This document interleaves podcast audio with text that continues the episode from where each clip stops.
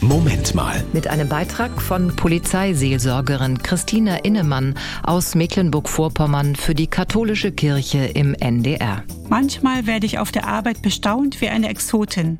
Ob ich echt an Gott glauben würde? Ja. Und in die Kirche würde ich auch regelmäßig gehen? Genau. Neulich war das auch so.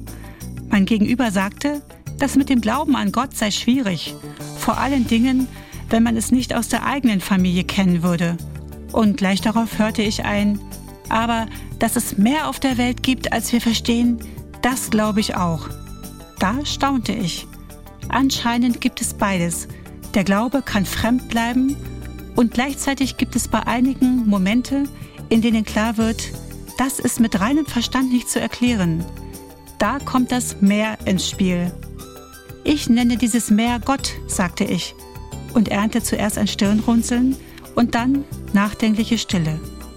Manchmal wünsche ich mir als Christin, dass andere Leute dieses Meer im Leben wie ich deuten könnten. Religiöser Glaube aber, das weiß ich, kann nicht verordnet werden. Es braucht manchmal, bis das Meer wächst. Oft wird es auch überhört. Es ist zu leise. Gott ist in einem leichten Säuseln, steht in einer Bibelstelle.